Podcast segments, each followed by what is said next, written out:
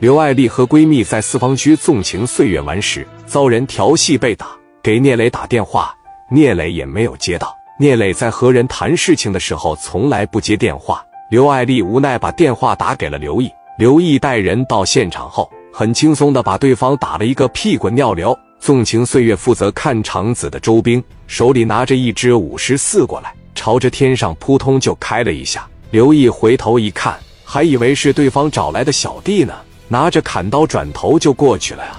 刘爱丽一下子把刘毅拦住了：“毅哥，他没有调戏我，他也没有打我，就是这几个人打我的。”刘毅的大砍刀一搂，周兵吓一大跳，心想：这伙人他妈从哪来的呀？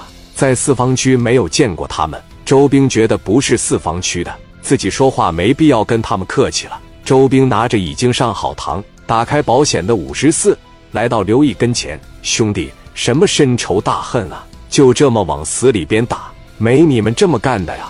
抓紧时间走吧，我们给这几个客人送医院。这是我嫂子，打我嫂子就不行。我他妈刘毅这辈子最恨的就是打女人。”刘毅对着躺在地上的那小子说：“你打人的时候不是很嚣张吗？来呀，站起来啊！怎么现在像个缩头乌龟一样啊？”不敢站起来了，这哥们吓坏了，捂着脑袋颤抖着。周兵说：“行了，差不多得了，有什么事儿啊？明天再说。这毕竟是我的客人，客人只要进了我家店，我就得保证他们的安全，来了就挨揍，以后没人敢来玩了，知道吧？现在你们走吧。”刘毅一听，我不可能走，事儿还没办完呢，我把这几个狗杂碎带走。我得带到市南区。周兵说：“是从市南过来的，是吧？哪一伙的？”刘毅说：“聂磊。”我怎么没听说过聂磊呀？呀！刘毅说：“你听没听说过？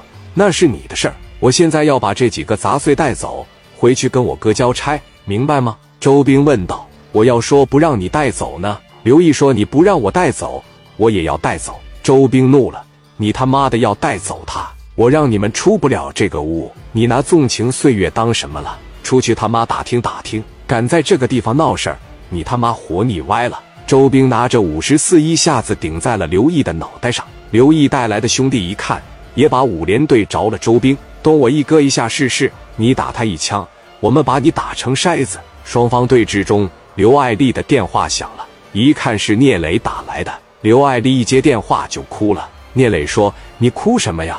怎么了？刘爱丽边哭边说：“我在四方区纵情岁月夜总会让人打了，薅掉了我一大绺头发，把我的脸也打肿了。”刘毅过来了，人家看场子就过来了，说不让走。聂磊问道：“四方区纵情岁月是吧？谁不让走？告诉他，我他妈叫周兵。”聂磊说：“说话就说话呗，这还他妈他妈的了。”聂磊电话一挂，蒋元、刘丰玉、史殿林过来了。磊哥，啥事啊？聂磊说：“你嫂子在四方区纵情岁月，让人打了。”三大护法一听，没有一个心里不咯噔一下的。刘丰玉说：“磊哥，我准备家伙事去。”聂磊点了点头。刘丰玉往车上咕咚咕咚装了一批家伙事。